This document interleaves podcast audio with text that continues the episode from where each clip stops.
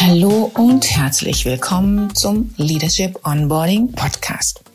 Sie sind Führungskraft und stehen vor einem Führungswechsel, eventuell bei einem neuen Unternehmen. Oder es ist vielleicht Ihre erste Führungsrolle. Dann sind Sie hier richtig. Hier dreht sich nämlich alles darum, die ersten Monate in Ihrer neuen Führungsrolle smart und wirksam zu gestalten. Falls Sie sicherstellen wollen, dass Ihnen die ersten Monate in der neuen Führungsrolle gut gelingen und Sie mit einem professionellen Sparingspartner arbeiten möchten, buchen Sie gerne direkt auf meiner Website einen Termin für ein Erstgespräch. Und nun wünsche ich viel Spaß mit der heutigen Folge. Wozu braucht es denn eigentlich ein Leadership Onboarding? Hallo und mal wieder herzlich willkommen zu einer weiteren Podcast-Folge. Leadership Onboarding. Was heißt das eigentlich? In den meisten Unternehmen bedeutet das, die Formalitäten für das neue Arbeitsverhältnis werden abgewickelt, Unterschriften geleistet. Ja, und darüber hinaus wird dafür gesorgt, dass es die notwendigsten technischen Ausrüstungen gibt, also so etwas wie ein Computer zur Verfügung gestellt wird, ein Laptop, Smartphone ähm, und ein Arbeitsplatz vorhanden ist, ähm, vielleicht noch ein Geschäftswagen und so weiter. That's it. Das ist allerdings nicht genug. Leider existiert nach wie vor immer noch die Vorannahme, dass Führungskräfte sich doch selbst helfen können. Sie sollten selbst dazu in der Lage sein, sich einen Überblick zu verschaffen und sie sollten möglichst schnell und effizient ihre neue Rolle ausüben. Am besten natürlich von Tag eins. Im Gegensatz zum Mitarbeiter Onboarding wird von einer neuen Führungskraft Performance, Eigeninitiative, Durchblick vom ersten Tag an erwartet. Dazu sind sie ja Führungskräfte, oder? Ja, vielleicht kommt Ihnen das ja auch bekannt vor.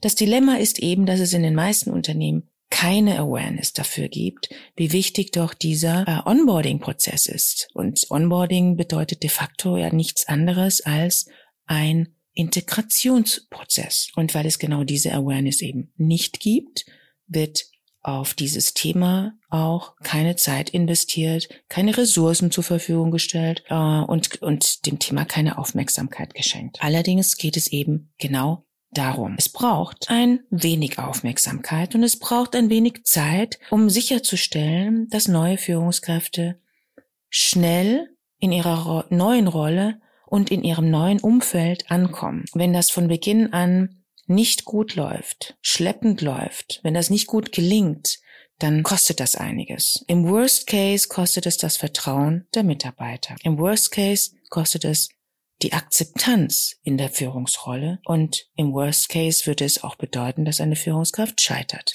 Mit Aufmerksamkeit ist nicht gemeint, dass am ersten Tag eine kleine Vorstellungsrunde gemacht wird. Das ist ja durchaus ein schönes Ritual und auch angebracht.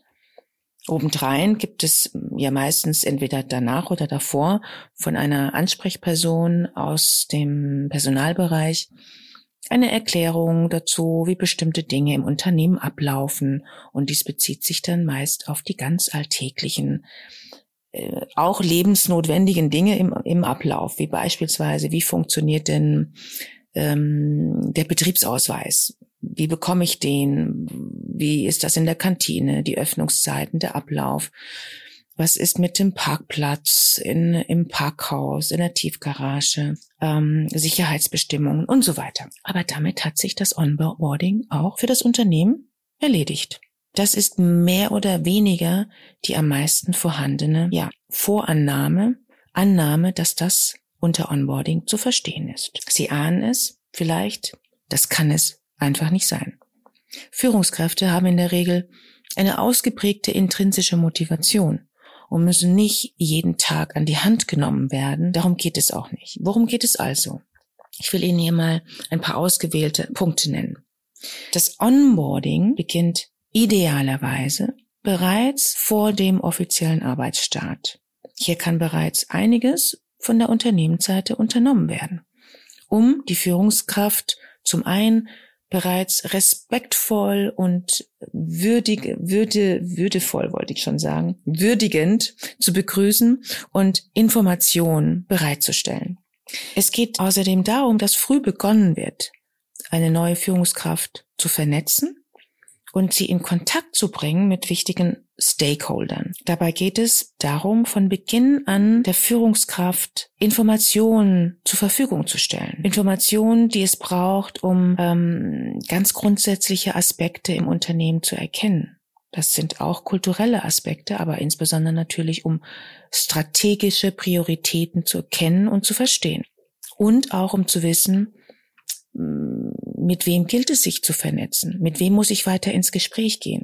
Insbesondere die Führungskraft der neuen Führungskraft ist darin gefragt, Zeit und Energie zu investieren, damit die neue Führungskraft weiß, welche Dinge von ihr erwartet werden. Das heißt, der Vorgesetzte zeigt damit auch Wertschätzung gegenüber einer neuen Führungskraft. Und ist es nicht auch Wertschätzung, die neue Führungskraft in ihrem neuen Umfeld sehen möchten? Zumindest höre ich das immer mal wieder von meinen Kunden, wie es ihnen ergeht, wenn der Vorgesetzte sich kaum oder gar keine Zeit nimmt. Gerade in der ersten Zeit braucht es regelmäßige, gemeinsame Schurfix und manchmal auch etwas mehr. Wissen über die Organisation und auch über informelle Aspekte können am besten durch andere vermittelt werden. Formelle und informelle Aspekte selbst zu erkennen, dauert in der Regel einfach etwas länger. Das kann schon mal einige Monate in Anspruch nehmen. Daher geht es im Onboarding eben auch darum, dass im Unternehmen jemand die Verantwortung innehat, um hier von Beginn an direkt verschiedene Schlüsselpersonen und Stakeholder miteinander zu vernetzen. Und zwar möglichst früh zu vernetzen und diese zusammenzubringen. Ja, eine neue Führungskraft kann dies mit Eigeninitiative natürlich auch selbst tun. Allerdings, ich will es nochmal betonen, das braucht Zeit, um zu verstehen, who is who, wo gibt es relevante Informationen zu holen und mit wem muss man sich unbedingt mal zusammensetzen. Vielleicht kommt Ihnen das bekannt vor. Idealerweise gibt es on top die Möglichkeit, einen Mentor zu wählen. Dafür gibt es sowohl unternehmensübergreifende Mentorenprogramme als auch unternehmensinterne Mentorenprogramme. Falls Sie ein solches Mentorenprogramm bei sich im Unternehmen noch nicht haben und intern aufsetzen wollen, ähm, das ist auf jeden Fall eine hervorragende Idee, das zu tun, dann sprechen Sie mich gerne an, wenn Sie hier Unterstützung brauchen. Die neue Führungskraft wird durch ein externes Leadership Onboarding ebenfalls unterstützt. Und dabei geht es darum, Schlüsselthemen zu identifizieren, zu reflektieren, zu verstehen, wie die Spielregeln im Unternehmen sind, sich natürlich der eigenen Verhaltensweisen bewusst zu werden, diesen externen Spiegel zu erhalten, Selbstbild, Fremdbild, Abgleich dadurch vornehmen zu können, Lösungsoptionen für anstehende Entscheidungen zu finden und einiges mehr. Wenn es Führungskräfte sind, die zum allerersten Mal in einer Führungsrolle sind, dann geht es darüber hinaus natürlich auch darum, ähm, Leadership-Kompetenzen aufzubauen. Vor allem geht es darum, die ersten 90 Tage für sich eine klare Orientierung zu schaffen über das, was zu tun ist. Eine neue Führungskraft hat im Onboarding ein Spagat zu bewältigen. Sie muss nämlich einmal für sich definieren und eruieren, was ist das richtige Maß an Nähe und Distanz, insbesondere ja nicht nur zu Mitarbeitern, auch zu allen anderen im Unternehmen. Die unterschiedlichen Erwartungen der verschiedenen Stakeholder zu verstehen und diesen gerecht zu werden, ohne dabei die eigenen Erwartungen zu vergessen. Und dabei gilt es auch für sich klar zu definieren, welchen Erwartungen man nicht entsprechen will und kann. Sie muss auch klare und wertschätzende Kommunikation leisten können. Auch das ist ein Spagat, nämlich ähm, ist eine Gratwanderung zwischen Zuhören und Lernen einerseits, Offenheit einerseits und andererseits Struktur und Orientierung zu geben und auch klare Worte zu geben, da wo es notwendig ist. Die Führungskraft muss außerdem eine Balance schaffen, nämlich zwischen Neues zu initiieren, Veränderung zu initiieren und das Bestehende oder Bestehendes beizubehalten. Da braucht es eine Balance. Führungskräfte zeigen zu Beginn gerne mal die folgenden Fehler, beziehungsweise zeigen damit eben auch ganz, ganz klassische Stolpersteine. Entweder über Identifikation mit der neuen Führungsrolle. Ich bin jetzt hier der Chef oder eben dieses zu nett sein wollen, der Kumpel sein wollen mit allen und damit sich selbst allerdings auch die Führungsrolle nicht zu gestatten. Oder auch sich für alles verantwortlich fühlen und alles selbst machen zu wollen. Oder eben auch kritische Themen nicht angehen zu wollen, in der Hoffnung, die werden sich schon von alleine wieder lösen. Und zu guter Letzt, ich habe hier vier Punkte aufgelistet für mich. Der Anspruch an sich selbst ist so hoch, der Perfektionismus ebenfalls, dass damit klar ist, lange können sie damit nicht durchhalten. Die Führungskräfte, mit denen ich die letzten Jahre gearbeitet habe, im Leadership Onboarding oder auch Sparring und auch im, im Selbstmanagement, bestätigen mir zum Abschluss immer wieder, wie wichtig, wie wichtig es für sie war, dass sie die ersten Monate mit mir ein Leadership Onboarding hatten. Wann lernen wir uns kennen? Falls Sie eine neue Führungsrolle übernehmen und ein Leadership Onboarding haben möchten, buchen Sie einfach direkt ein Gespräch auf meiner Website unter Free Call und wir besprechen in diesem Gespräch Ihre Ausgangslage und wie wir zusammen arbeiten. Für heute danke fürs Ohr und bis zum nächsten Mal.